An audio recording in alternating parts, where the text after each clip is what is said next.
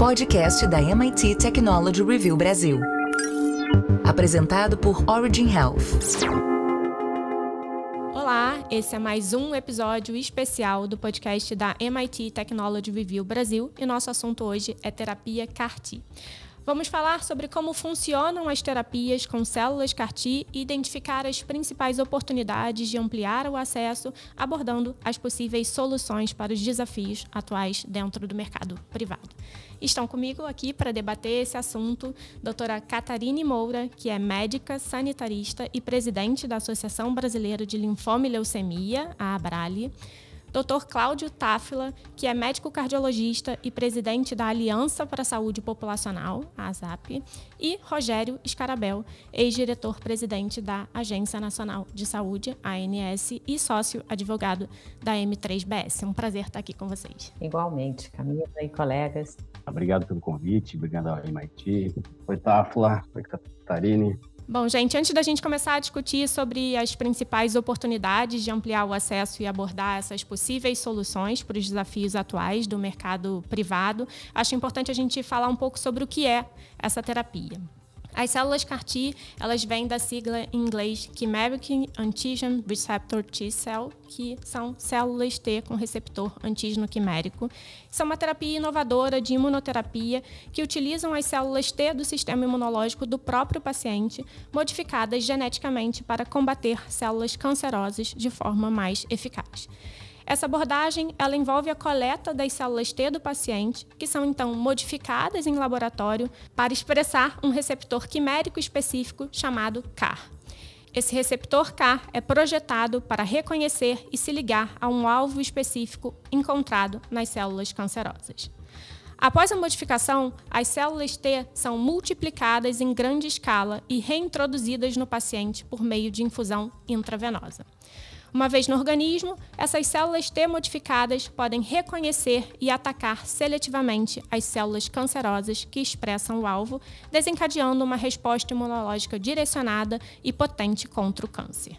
Importante falar que essa terapia tem sido estudada em diversas áreas terapêuticas que transcendem a oncohematologia, como, por exemplo, a lúpus. E para a gente começar essa conversa, eu queria perguntar para você, doutora Catarine, falando um pouco sobre essa terapia. Né? A gente sabe que o uso das células CAR-T, eles têm mostrado importantes resultados, representando uma nova perspectiva no tratamento de alguns tipos de câncer que até então não tinham opções eficazes de terapia é uma opção de tratamento com resposta duradoura e até mesmo curativa. E quando a gente fala de oncologia, a gente vê muito pouco se falar em cura, a gente vê muito mais se falar em tratamento paliativo. E eu queria que você contasse um pouco para a gente qual o impacto dessa nova terapia para os pacientes. Bom, obrigada pela oportunidade. Acho que é super importante trazer a visão do paciente para esse debate. E eu queria começar dizendo que parece óbvio, né? mas tanto o paciente como a comunidade científica, médicos, sociedade em geral, nós todos estamos vendo o mesmo cenário. Né? Claro que cada qual com um nível de informação e um impacto é, é, primário né, com relação a essa nova terapêutica é, é desenvolvida e disponibilizada. Então, falando da perspectiva de um impacto, acho que, que é um consenso. Né? Estamos todos vendo a terapia Carticel com grande entusiasmo, né? Seja porque ela traz uma ampliação nas alternativas é, terapêuticas para alguns tipos de câncer, como você bem, é, muito bem falou, Camila, e os cânceres hematológicos são cânceres raros, né? Muitos deles é, com tratamento prolongado, enfim, é uma jornada oncológica, não é uma jornada terapêutica simples nem comum. Então, é com grande entusiasmo que a gente recebe essa notícia, sobretudo para aqueles pacientes refratários às outras linhas de tratamento, né, ou pacientes que estão é, em remissão, e sempre há esse entorno, né, esse foco é, voltado para um atingimento de um desfecho clínico é, tão esperado, que é a cura. Mas existem outros resultados em saúde, na perspectiva do paciente, que são muito interessantes. Né? Então, para citar aqui alguns, né? O paciente ele está vendo com entusiasmo, mas para além de entusiasmo, ele está vendo com grande esperança, esperança de vida, né? maior sobrevida. Existe uma expectativa de um prolongamento de vida a partir do acesso a essa terapia. É, anos de vida com maior, melhor qualidade. Né? Então, esses são outros resultados, né? prolongamento, sobrevida e qualidade de vida, que não estão exatamente na seara da cura, mas que têm um grande interesse por parte dos pacientes. E aí, falando um pouquinho né, da, da, dos impactos imediatos. Eu acho que é muito legal a gente poder ressaltar que o paciente recebe nesse momento uma renovação né, da perspectiva de ter uma vida é, com mais qualidade. E isso parece pouco, mas é muito. Então, a gente está falando de pacientes, por exemplo, com leucemia linfoblástica aguda, é, linfoma de célula B, ou mieloma múltiplo, entre outros. Então, a gente está falando de um paciente que está numa jornada é, muitas vezes desgastante, né, não obtendo um desfecho clínico é, imaginado, não tendo uma resposta adequada tantas linhas terapêuticas, enfrentando tantos efeitos colaterais, ou seja, receber uma notícia de uma terapêutica personalizada, altamente específica, que pode trazer, e tem se mostrado, né, trazendo resultados positivos, minimamente renova a esperança desse paciente. Depois tem outros vários efeitos que eles têm relatado como interessantes, né? Primeiro, entender que ter acesso a uma terapia inovadora pode mudar completamente o trajeto desse paciente, a jornada desse paciente é, de cuidado contra o câncer, né? De cuidado pela saúde contra o câncer. Segundo, a adesão ao tratamento. A gente sabe que quando o paciente tem que fazer mais de uma linha terapêutica, está numa jornada longa de cuidado, muitas vezes ele desmobiliza, né? ele enfrenta inúmeros desafios, tem impactos em outras dimensões da vida.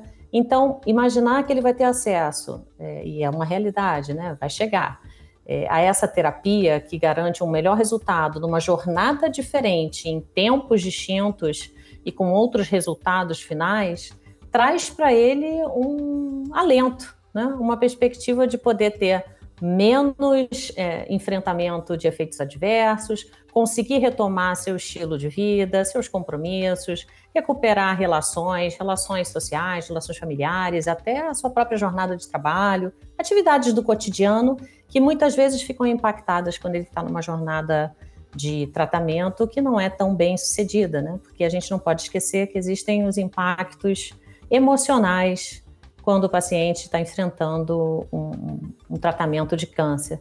Então, minimamente, eu acho que são esses os impactos, né, que são positivos e trazem uma perspectiva bastante diferenciada para um paciente que muitas vezes já está fora de possibilidade em relação às terapias convencionais existentes. Perfeito, doutora Catarina. E de tudo isso que você contou aqui, acho que uma coisa marca e mostra realmente a relevância e a importância, né? Esperança para o paciente. Para o paciente, isso é uma esperança ainda é, de cura, é, como você disse, de retomar a vida, enfim, e isso faz todo sentido. E aí eu queria aproveitar esse gancho para, Scarabel, te perguntar. A gente sabe que a gente está falando de um desafio para garantir o acesso dos pacientes a essa terapia que traz toda essa esperança. E por a gente estar tá falando de uma nova abordagem, né, onde o medicamento ele é administrado numa única dose, existe essa, esse desafio de o custo de tratamento ser visto como algo que é feito de forma antecipada, aí depois que você vai observar esse desfecho no paciente. E aí, nesse contexto, a gente acaba precisando repensar a questão do financiamento da saúde. Eu queria que você contasse um pouco com a sua experiência, o que, que você acha que poderia ser uma solução para que a gente consiga garantir esse acesso? É, a terapia CAR-T, sem dúvida, inovadora, né, muito promissora no tratamento do câncer e, e seu custo realmente é, é, não só do CAR-T, né, de toda a terapia inovadora, ela, ela vem demonstrando, vem se apresentando um desafio a mais, né, um desafio a mais para esse acesso do paciente. A questão de ser uma infusão única também, o pagamento adiantado é, também é, é, são, são desafios, são barreiras, mas é importante que, que, juntemos todo o setor para ultrapassar essa barreira, dada a sua importância, seja na questão dos estudos, seja na tudo aquilo que a, que a Catarina também acabou de apresentar, né, nessa, nessa possibilidade é, de cura, né, nesse novo ganho é, é, novo ganho de esperança é, no tratamento e na cura é, do câncer. Então, a, a solução viável é trabalhar em parceria com as operadoras, as autoridades regulatórias, a Anvisa, a ANS, para desenvolver, desenvolver políticas de reembolso mais flexíveis e mais abrangentes. Então, lembrar primeiro que a agência, a ANS, desde 2017, tem uma resolução que permite fazer essa, é, esse, esse, esse, é, esse compartilhamento é, desse risco. Então, somado a isso pela, pelas operadoras, é, incluir acordos inovadores, compartilhamento de risco por desempenho, por volume, é, que pode também incluir questões de pagamento parcelado, negociação de preço e até mesmo uma, criação de um fundo, de um fundo é, é, com financiamento específico para as terapias inovadoras como o CARTI. É, algumas questões nós precisamos sentar para ultrapassar. Nós temos dificuldades nessas negociações é, entre laboratórios, operadoras, prestadores, muito mais talvez por conta do desconhecimento desse processo, desses acordos inovadores, compartilhamento. Nós temos uma baixa cultura de mitigação de risco. Né? Já vista aí, nós temos dificuldades é, de, de implantar APS, modelos de prevenção de forma geral.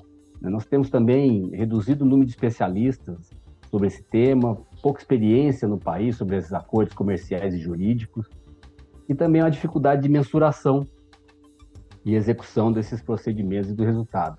Então, eu penso que é importante a gente construir uma, uma, uma relação de confiança entre esses, esses atores, né? Operador, prestador, envolver também o que eu acho que é mais essencial, que é o envolvimento do paciente. A gente vê muito pouco envolvimento do paciente nessas discussões, quando a discussão é sobre acesso, quando a discussão é sobre financiamento. Né? Então, esse envolvimento para que haja previsibilidade. E também outro ponto importante é a transparência dessas ações. Né?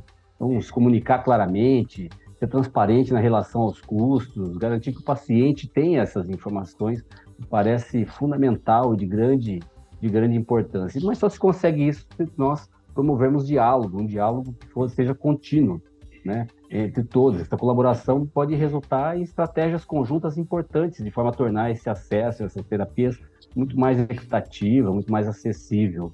Então, essa busca por alternativas de financiamento, com aprimoramento das políticas públicas é, de reembolso, é, na minha opinião, são cruciais para garantir que esses pacientes tenham tenha, tenha acesso a esses tratamentos inovadores, como terapia do CARTI. Mas isso envolve uma criação de uma reserva financeira, um mecanismo de financiamento dedicado para garantir o acesso do paciente. Então, é, penso que propostas dessa forma mitigaria esses desafios financeiros associados a um custo único, muitas vezes elevado, né, dessas, dessas terapias. É um fundo que seja bastante claro com seus ob objetivos, é, é, critérios de acesso para elegibilidade, considerando esses aspectos de diagnóstico, prognóstico e acompanhamento da resposta do tratamento, com indicadores, avaliação e monitoramento contínuo também, estabelecer sistemas de avaliação e, e, e, e nesse com, com, com, a sua com a sua capacidade né, de atender essas necessidades e também garantir que todos os objetivos que for, forem traçados sejam cumpridos. Penso que essas melhorias e, e, a criação de um fundo dedicado contribuiria muito para o acesso e, e para a sustentabilidade financeira é, que, nessas terapias, permitindo que mais pacientes ou que os pacientes né, recebam o tratamento necessário sem essa preocupação a respeito da acessibilidade, sem essa preocupação é, com, com, essa questão financeira que seja muito mais excessivo, até diminuindo a angústia e melhorando a qualidade de vida. Perfeito, Scarabel. Acho que essa questão do fundo compartilhado, eu particularmente gosto bastante dessa ideia. Tenho algumas dúvidas que já tiro com você, porque eu quero aproveitar o gancho que você falou sobre é, essa ajuda né, entre todos esses players para fazer uma pergunta para o Tafla, mas não vou esquecer das minhas dúvidas já. Volto para te perguntar sobre, mais sobre essa questão do fundo. É, a gente está falando de, seguindo essa linha né, de se ajudar, quando a gente pensa no mercado privado e na, nas operadoras, a gente já tem ali por si só um cenário diferente. Né? A gente tem é, cerca de 700 operadoras com beneficiários ativos e a gente sabe que muitas delas, a grande maioria, tem menos de 8 mil beneficiários, se não me engano, cerca de 150 operadoras, e que 20 ou menos de 20 operadoras têm realmente mais de 50, de 500 mil beneficiários aí compondo é, grande parte do, do cenário, que é o cenário que a gente está discutindo aqui agora. E aí é, acaba surgindo um medo, já ouvi algumas operadoras falando a questão de tipo, ah, mas e se eu pago por um tratamento como esse, de altíssimo custo, e daqui a pouco esse paciente, esse beneficiário não está mais na minha carteira, não está mais compondo a minha carteira? eu gastei e não vou colher né, desse, desse benefício. Você acha que isso realmente é um, um empecilho? Como que a gente pode solucionar isso? Primeiro agradecer, né, Camila, o convite, presença do Scarabel, da Caterine, prazer. É, você traz pontos que já foram bem abordados por eles, né? A gente não está discutindo aqui se a gente deve incorporar alguma coisa que traz benefício. Isso não, gente, não cabe mais a nós dis, discutirmos isso, porque a gente já sabe que traz benefício. É, o Scarabel trouxe é, alguns exemplos do que é feito, inclusive em outros lugares do mundo, e que a nossa legislação já permite. Agora a gente vai falar do como, né? Como é que a gente viabiliza isso é, nesse cenário que a gente está inserido. É, dentro desse cenário, hoje, as operadoras de plano de saúde já trabalham com uma, um processo de escassez, não de abundância. Né? Então, tendem cada vez mais a, a, a tentar limpar dentro da, dos processos de cobertura aquilo que eventualmente não traz nenhum tipo de desfecho, resultado, eficiência. E nisso ainda são é, não tão eficientes. Né? A gente tem estudos aí do IES, por exemplo, que mostra é, um índice de 20% de desperdício no sistema de saúde, não só público, não só privado, não só brasileiro, né? O mundo todo desperdiça demais.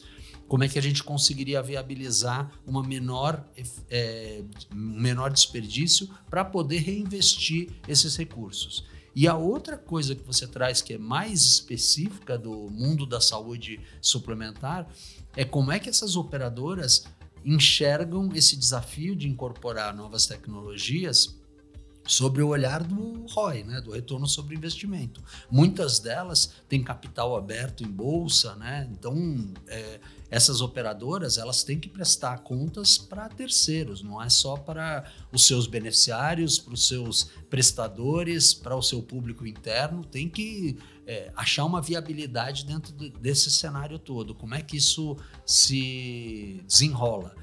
É muito claro que as operadoras terão que é, estudar isso de uma forma diferente do que hoje se inclui em termos de avaliação de tecnologias em saúde, porque as tecnologias elas vinham com determinadas propostas, determinados é, promessas de entrega e elas eventualmente na prática, né, no, no mundo real, não traziam exatamente aquele retorno.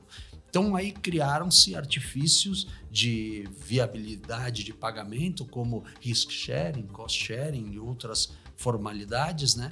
Mas que na realidade visavam incluir determinadas terapias dentro de uma de uma de uma de uma política racional, né?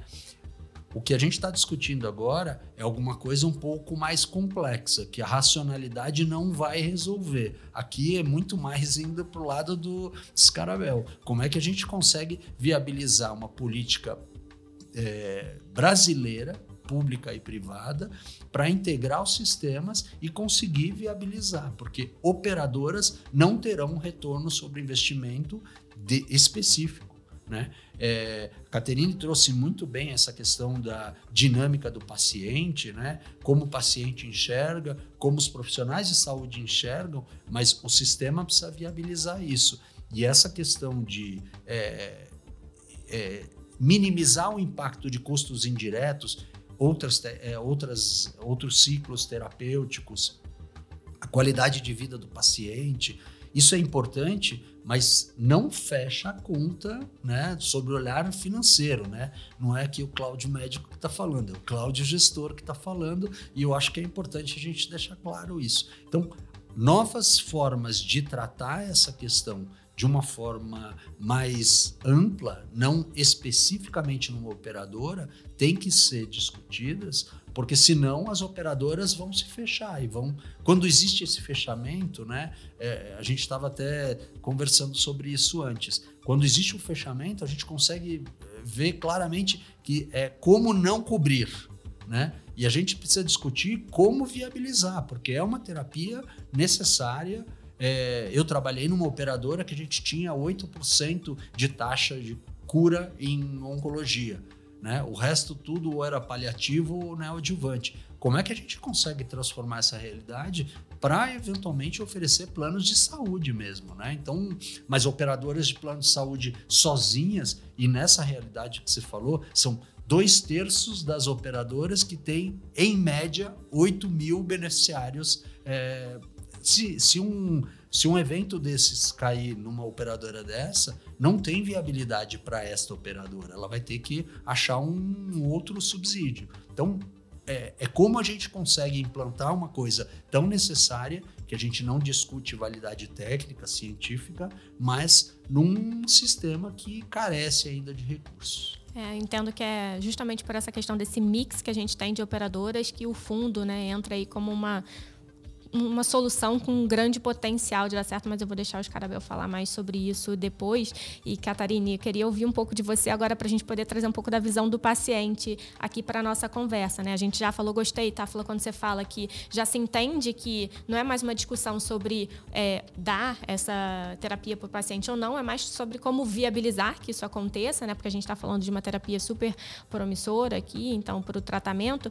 O paciente, Catarine, como é que ele enxerga isso? Ele já fala sobre essa tecnologia, é, ele sonha com a chegada dessa tecnologia, né? Qual a expectativa do paciente com relação a isso? Antes de falar um pouquinho das expectativas, que eu já antecipo de antemão que são máximas, né? É, eu acho que é legal fazer um comentário aqui, que o Scarabel tocou nesse assunto, e eu queria resgatar, né, é, também com relação a como fechar essa equação, né?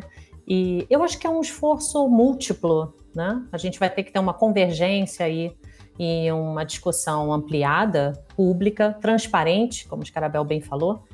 E não vejo como a gente fazer essa equação funcionar sem é, trabalhar bastante a informação.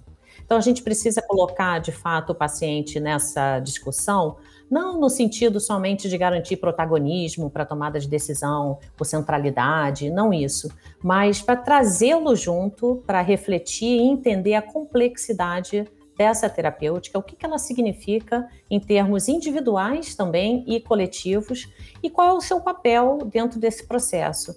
É, o paciente, então, trazendo, respondendo sua pergunta, Camila, o paciente hoje ele tem mais dúvidas do que certezas. Ele tem muitos pontos para esclarecer, sobretudo com relação a indicações, eficácia, segurança, mas para além disso, eu acho que o, primeiro movimento do paciente, quando ele tem nos procurado, e isso tem acontecido diariamente, é a pergunta que não quer calar: como que eu faço para ter acesso? Eu quero entender que terapia inovadora é essa. Né? E aí, só para contextualizar, não é porque é a mais recente, não é porque é uma moda e muito está se falando do Cartier, não é porque apareceu nos programas é, de grande circulação e toda a sociedade está sabendo. Não, a gente está falando de um cenário onde o paciente vem numa jornada de tratamento é, de 35% a 40% em alguns casos né, de cânceres específicos hematológicos, eles não respondem à primeira linha de tratamento.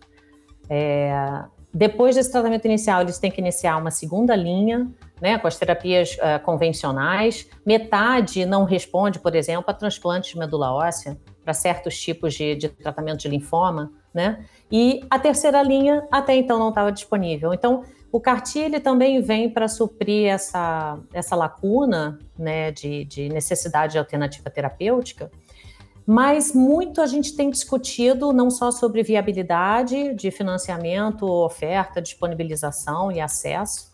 A gente também tem acompanhado muito a discussão de preparação dos serviços de saúde, dos centros de tratamento, mas pouquíssimo sobre a preparação do paciente. Então, esse paciente ele precisa entender mais né, sobre as indicações, é, como se dá esse tratamento, para quem se destina, em que momento ele pode ser uma alternativa terapêutica para ele em si, como acontece essa jornada. Né? A gente tá, não vai entrar em detalhes aqui, mas é uma terapêutica diferente que vai é, promover a construção de uma jornada de cuidado também diferente. O paciente, por exemplo, vai ter que, é, além de absorver todas essas informações com relação ao tratamento, uma vez tendo acesso a ele, ele também vai ter que ter um, um protagonismo né, e uma, uma, atitude mesmo como paciente, né, é, bem diferente do que uma jornada terapêutica das outras terapias, né? E depois eles têm muitas dúvidas com relação ao tempo de tratamento, como que funciona, é, como que se dá a recuperação e eles trazem uma grande expectativa com relação a, aos efeitos colaterais. Então, muitos pacientes eles nos procuram para saber como que, que eles podem ter acesso, se é através do próprio médico, ou se eles têm que ir em algum lugar distinto. Eles querem entender todas essas informações que eu, que eu comentei anteriormente, mas de fato eles têm uma convicção primária de que aquela é a melhor saída, porque eles vêm no enfrentamento né, de respostas é, clínicas que, que não, é, não, são as, as mais esperadas, né? E a questão da informação, Camila, eu acho que ela traz um, uma variável muito importante para a gente. Quanto melhor o paciente entender sobre a complexidade da terapêutica e se ele está elegível ou não e o que, que isso significa, né? mais ele vai conseguir contribuir para essa equação aí de viabilidade. Agora, depois quero trazer uma reflexão, já deixar aqui com os colegas. Não é a primeira, nem será a última vez que nós vamos nos deparar com uma revolução é, biotecnológica, uma revolução terapêutica na área da medicina e especificamente da oncologia. Já estivemos nesse cenário em outros momentos. Então, como fizemos para viabilizar? Claro que cada uma tem a sua especificidade, mas eu acredito muito que ampliando o debate com mais transparência, com ampla informação para o grupo de pacientes beneficiado e com uma força-tarefa, um esforço é, convergente, a gente vai achar uma equação de sustentabilidade para o sistema de saúde e com indicação precisa. Isso é muito importante reforçar. Acho importante esse ponto que você tocou, principalmente quando fala de informação, né? E aí, Táfilo, eu quero até aproveitar para te pedir ajuda para esclarecer aqui algum, alguns pontos que surgiram relacionados a. É, a gente está falando aqui de acesso, como garantir o acesso, mas é, existe também e aí pensando nessa questão da informação, como que a gente pode ser mais assertivo para selecionar o paciente certo para receber esse tipo de terapia? E a Catarina já trouxe aqui que o próprio paciente tem dúvida, né, de se ele tem ou não, se ele é elegível ou não. É, acho que isso é um ponto importante, né? Isso tem um papel importante quando a gente fala de acesso, não só na medida do desfecho, mas até em pensar em modelos de remuneração que envolvem desfecho. Você concorda com isso? O que, que você acha? Então, a gente precisa também é, é, entender como é que o mundo é na realidade, né? Eu acho que a Caterine traz pontos bem interessantes daquilo que a gente vai construir, aonde a gente quer chegar, como a gente quer chegar, mas hoje é um mundo que o Scarabel até chegou a tangenciar o assunto, é, de uma plena desconfiança. Né? Os entes não se falam e não se falam de forma clara, transparente. Eu acho que falta informação para o paciente, mas eu acho que falta, a última fala dela agora foi bem. É, bem assertiva, falta essa questão do paciente certo no momento certo com a terapêutica certa. Né? Se a gente tivesse certeza da aplicação desse paciente, provavelmente a gente teria um índice de desfechos, resultados, eficiência muito melhor e muito maior do que o que a gente tem, talvez com menor resistência por parte de outros atores do sistema de saúde. Não existe isso hoje. Tá? Então, é, a gente tem que partir do ponto onde a gente está, né? Para poder construir um, um, um, mundo melhor, né?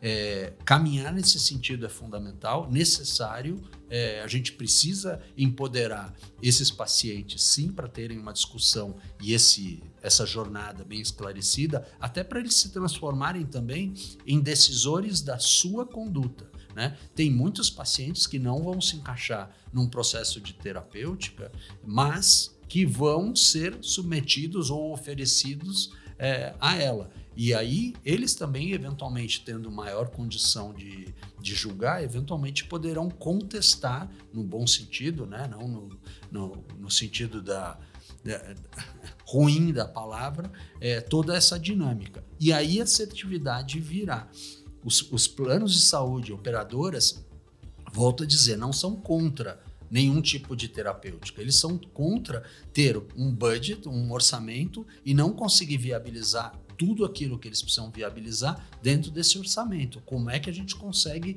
fazer escolhas num mundo onde as escolhas deveriam partir da relação médico-paciente? Essa, essa essa melhor e maior assertividade do, do paciente deveria ser feita na relação médico-paciente é, as, as, operadoras de plano de saúde deveriam ser as viabilizadoras. Nesse caso, como não existe, né, e a gente está falando de uma terapia é, que é além dos processos que a gente já incorporou em termos de impacto orçamentário, que é uma coisa importante para as operadoras, a gente teria que partir para um, uma coletividade para poder é, é, viabilizar. Dentro dessa coletividade, processos mais claros de identificação do paciente, é, com critérios de escolha, assertividade, como a gente teve nos imunobiológicos, é, testes marcadores que pudessem comprovar que aquele paciente teria maior chance. A gente não quer acertar o olho da mosca voando, a gente quer encontrar uma, uma maior assertividade para ter uma melhor eficiência no desfecho e não utilizar do outro lado em pacientes que a gente sabe que não vão ter o desfecho, porque dessa maneira a gente consegue ter uma maior eficiência e uma melhor incorporação dessa tecnologia. Perfeito. Então, aliado a isso, né, de dar a terapia para o paciente certo. Eu vou retomar aqui, Scarabel, o assunto com você relacionado a, ao, ao, fundo, né, o fundo compartilhado. É, antes de falar do fundo, acho que ó, vocês comentaram aqui, isso, acho que Táfila e Scarabel comentaram sobre compartilhamento de risco. Eu gosto da ideia do compartilhamento de risco, mas especificamente para essa terapia, quando a gente está falando de uma terapia que a gente aqui mesmo discutiu, falando que já, já se sabe que, que tem comprovação, que é promissora, que vai trazer o benefício para o paciente gente tem desfecho de acompanhamento para mais de cinco anos, se eu não me engano. Então a gente está falando de uma tecnologia que já tá, já tem comprovação desse ganho, né? Eu entendo muito o compartilhamento de risco quando você está falando de uma tecnologia que existe essa dúvida, né? Pode ser que funcione, pode ser que não funcione. Eu não acho que é o caso aqui. Então eu não acho que o compartilhamento de risco por si só vai solucionar esse problema de acesso. O fundo eu já acredito que ele tem sim um potencial de solucionar essa questão do acesso, principalmente diante desse cenário que a gente falou aqui de operadoras com características muito diferentes.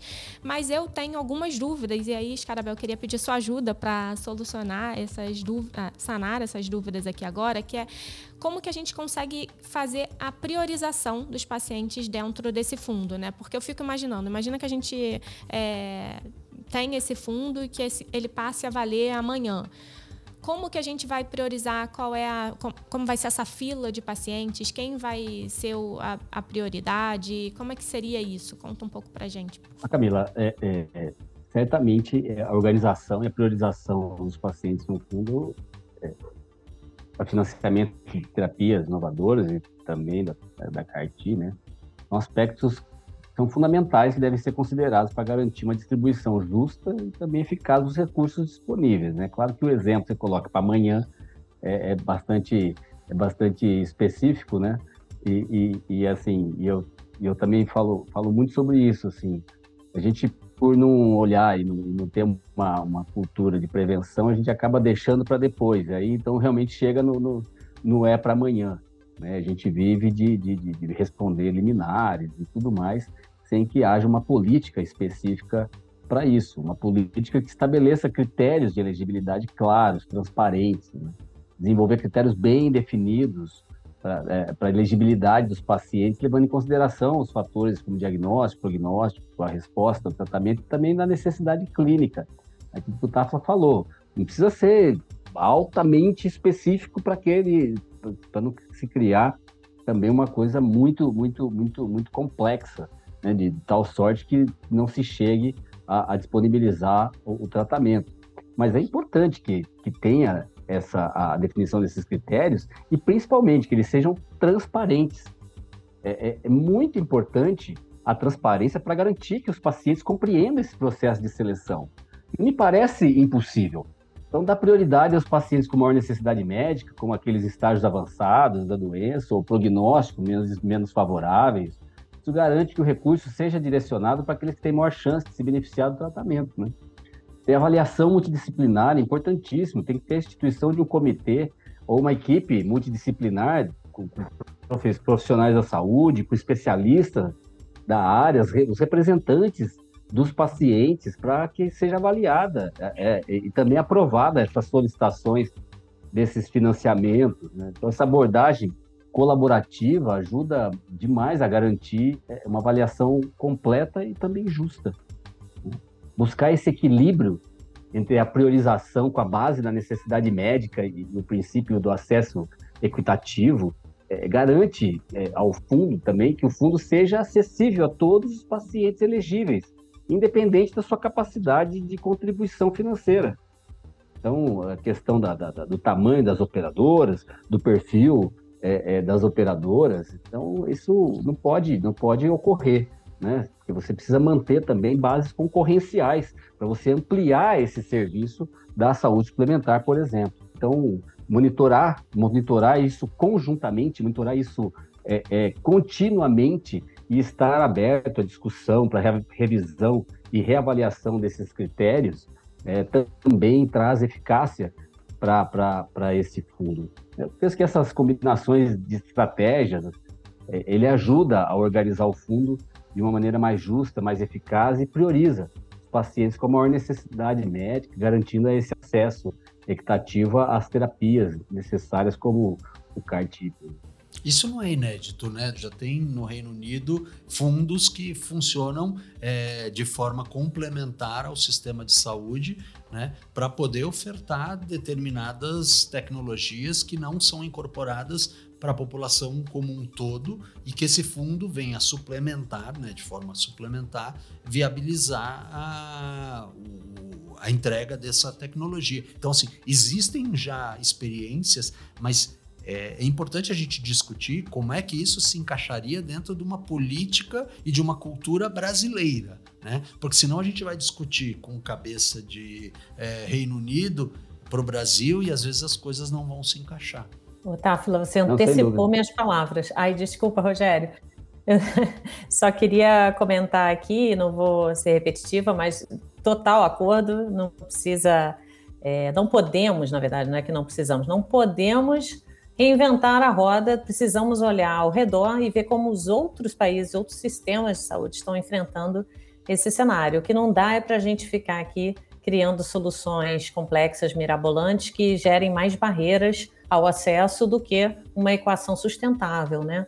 É, agora, um outro, um outro ponto que, que me ocorreu, é, falando de é, experiências é, internacionais bem-sucedidas e todo esse cenário que a gente tem acompanhando, eu queria trazer para vocês refletirem. Né? A gente está falando de CAR-T-cell hoje. Tem algumas outras terapias inovadoras é, já é, implementadas, todas no sentido da medicina personalizada de precisão, para outras patologias, linhas de cuidado. Esse é o cenário, não é nem futuro, já estamos nele. Ou seja, é, acho muito bom ter esse problema, acho que é um problema positivo, vai nos forçar a criar soluções que talvez abram um caminho né, para um novo modo de financiar, remunerar e pensar modelos sustentáveis para a saúde, porque cuidados em saúde, numa perspectiva de longevidade populacional né, e das doenças crônicas é, complexas que a gente vem a população vem apresentando, e mais de uma muitas vezes, e todos nós querendo viver mais anos, mais tempo e melhor, esse vai ser o nosso cenário daqui para frente. Não tem como a gente vendar os olhos, né? Então, tá, o CARTI está levando a gente a acelerar um pouquinho rapidamente é, algumas tentativas exitosas de, de viabilizar essa terapêutica para a população, mas inúmeras outras virão. E como estamos nos preparando para isso? Né? Perfeito. E, e que bom que virão. Exatamente, que bom que virão. E, Scarabel, você começou no início da sua fala falando que, inclusive, hoje a ANS já permite né, que um, um fundo desse tipo seja criado. Né? A gente não teria essa barreira ainda de ah, como regulamentar que isso funcione, certo? Não, não, não, há, não há barreira, na minha opinião, não há barreira alguma. A agência, em 2017, já previu esse compartilhamento para essa criação para essa, essa criação desse fundo. O que se precisa é arrumar, é criar instrumentos, né, é, é, termos de cooperação entre, entre, pode ser entre a ANS e, e, e o Ministério da Saúde, por exemplo, para que não seja é, é, tão complexo as discussões, é, para que isso seja viabilizado o mais rápido possível, para que isso comece o mais rápido possível. Claro, todos sentando à mesa, todos dialogando e vendo quais são os pontos principais para que as pessoas tenham acesso cada vez mais rápido e mais pronto. E, e aqui eu não falo só que questão é, é, do carticel especificamente, mas todas as, as, as, as, terapias inovadoras, que todas elas vêm com preço casa de milhões. Então é importante ter essa organização para que a gente possa dar sustentabilidade. Perfeito. Bom, a gente, para a gente finalizar, eu queria fazer aqui uma reflexão com cada um de vocês. É, acho que um, uma mensagem que eu entendi que ficou claro aqui que todo mundo concorda essa questão da elegibilidade do paciente, né? Da gente é, identificar qual é o paciente certo para se beneficiar desse tipo de terapia. E aí eu queria perguntar para vocês o que, que vocês entendem, se vocês acham que seria justo e que proposta a gente poderia fazer, pensando na, na ANS, né, na agência, se essa questão de definir o paciente certo, ela diminuiria essa incerteza e o risco do uso indiscriminado da, da terapia. Como que vocês, é, qual é a sugestão de vocês para que a gente faça uma proposta resposta nesse sentido? É, na verdade, assim, o que eu acho que a gente precisa resolver é, simultaneamente é realmente a questão da elegibilidade com a questão do fundo. Não dá para resolver a elegibilidade descolada da questão do fundo, porque senão a gente vai criar como bem disse a Caterine, regras ilusórias, né? A gente tá tudo certo, mas não vai sair do papel, né? Vai ficar no papel e a gente não vai para a prática. Então, as duas coisas precisam acontecer simultaneamente. Regras claras é, de elegibilidade com formatos do fundo. O fundo que o Scarabel fala, de uma resolução é, normativa da Agência Nacional de Saúde, não é específico para esse tipo de tecnologia. A gente vai ter que fazer adaptações. É para um fundo de viabilidade de carteiras de operadoras de plano de saúde. Né? Lógico, quando a gente fala sobre a sinistralidade, a gente fala também sobre a incorporação de tecnologias. Então, de certa forma, já tem um pré-caminho para a gente poder seguir. Mas a gente precisa avançar um pouquinho mais nessa criação desse fundo. Mas essas duas coisas resolvidas juntas é, destravariam um sistema por parte das operadoras, das empresas contratantes das operadoras e dos beneficiários. Mas a gente precisa sentar junto para estabelecer. Perfeito. Escarabel? Eu penso que sim. Que, primeiro que me parece ser papel da ANS fazer essa, essa priorização, é, essa indicação clínica, né? Você mencionou essa, essa elegibilidade do paciente. Então, me parece muito viável, muito possível que isso, que isso seja feito é, e através de uma a resolução, termos de cooperação da ANS com, com, com o Ministério da Saúde, me parece bastante crível, bastante possível. Claro, precisa começar, precisa sentar e, e, e, e, conversar sobre isso, e precisa começar, porque assim, a gente, ah, mas o dinheiro não é suficiente, então ninguém faz nada, então precisamos começar a fazer para a gente discutir, e, e as representantes dos pacientes me parece que podem capitanear isso também, junto à ANS, junto ao Ministério da Saúde, para para que isso tenha. Catarine?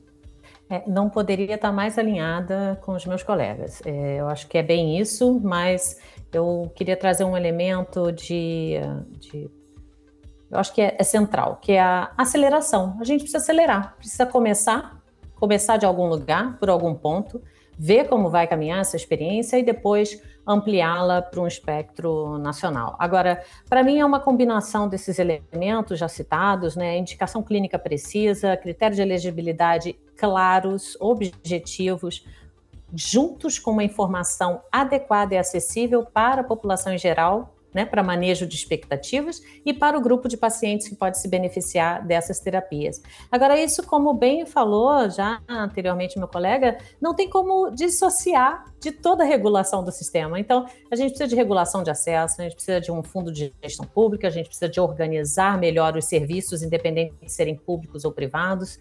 Se a gente não regular toda essa esse arcabouço aí, essa base para funcionamento do, do acesso às terapias inovadoras, a gente pode incorrer em vários erros, inclusive para além da não sustentabilidade da conta, né, do sistema como um todo, a gente pode acabar gerando, sem querer, barreiras adicionais ao acesso. Então, precisa ter um movimento coordenado, convergente de todos esses elementos, mas destaco Talvez a questão da informação seja um ponto de partida. A gente ainda não está lá, a informação está muito limitada, né? A gente tem é, know-how suficiente dentro do nosso país e também fora deles, caso preciso, para entender como melhor enfrentar essa questão da informação para a sociedade. Né? Eu, eu acho que a combinação é transparência, todos temos que estar na mesma página, é, informação acessível, ou seja, como traduzir, né? sair de uma linguagem é, muito específica do nosso segmento, que só a gente mesmo compreende né, e navega, para poder falar de uma forma mais acessível para a população. E três, não esquecer que o paciente ele não é só beneficiário, usuário ou cliente dessa nova tecnologia. Ele precisa entender o seu papel, né? o seu papel relevante e responsável também né, tanto para o acesso adequado, quanto para contribuir com o próprio tratamento e o desfecho que se espera alcançar, né, uma vez é, tendo acesso ao, ao carticel, porque sem o paciente nessa equação, a gente não vai chegar muito longe. Perfeito. Acho que a mensagem final que fica aqui, a gente está falando de uma terapia que é super promissora, é uma esperança para os pacientes, como a doutora Catarine começou falando aqui. É, a gente precisa pensar em como garantir o acesso dos pacientes a essa terapia, seja através do fundo compartilhado ou qualquer outra alternativa que viabilize isso. E o mais importante, como a doutora Catarine falou, informação. Que a gente traga informação não só sobre as terapias, mas até mesmo sobre como garantir esse acesso, que a gente possa debater mais sobre esse assunto e envolvendo todos os que têm interesse, que podem de alguma forma contribuir. Eu queria demais agradecer a sua participação, doutora Catarine, pelo seu tempo aqui com a gente, por todas as reflexões que você trouxe aqui, não só para mim, mas para o Táfilo, para o Scarabel. Imagina, eu que agradeço. É muito bom poder fazer debates como esse. E é assim que a gente consegue ampliar, né? Ampliar a informação e levar é, mais detalhes desse processo tão complexo de desenvolvimento, incorporação e disponibilização de novas terapias. Então, muito obrigada. Scarabel, queria também agradecer muito o seu tempo, todas as contribuições que você trouxe aqui. Um prazer ter você aqui mais uma vez com a gente. Camila, sou eu quem agradece, imagina. Sempre uma, um prazer estar com vocês, nas suas iniciativas que vocês fazem, são muito importantes para a sociedade, debater esses assuntos, é bastante bastante importante e uma alegria para mim estar aqui junto com a Caterine. Tá? Obrigado. E Tafla, agradecer você também por estar aqui pertinho de mim, conversando e debatendo sobre esse assunto tão importante. Não, eu que agradeço também o convite. É, coloco aí a ZAP e as associações que a gente toca é, à disposição para essa discussão, né? Porque a gente precisa fazer acontecer, né? Que eu acho que a Caterine traz de mais importante aqui é como é que a gente consegue sair dessa parte da conversa e viabilizar o, a, o, o processo, mesmo que seja um piloto, mesmo que seja alguma coisa é, incipiente, mas se a gente não fizer nada, amanhã a gente vai estar discutindo sobre esse mesmo tema. Muito obrigado aí, Scarabel, Caterine, Camila e ao MIT. Obrigada. E eu quero convidar você que nos ouve aqui nesse podcast para ficar ligado nos episódios da MIT Technology Review Brasil. Temos o podcast de Health, que é apresentado pela Origin toda quinta-feira, abordando conteúdos de saúde. É só você se inscrever no feed para receber as novidades. Faço também a sugestão para que você acesse a MIT Technology Review Brasil. Fique ligado nos artigos, porque essa nossa discussão também será abordada por lá, além de diversos outros conteúdos. Um grande abraço e eu espero você em um próximo episódio. Você ouviu o podcast da MIT Technology Review Brasil. Apresentado por Origin Health. A maior publicação de tecnologia do mundo agora está no Brasil.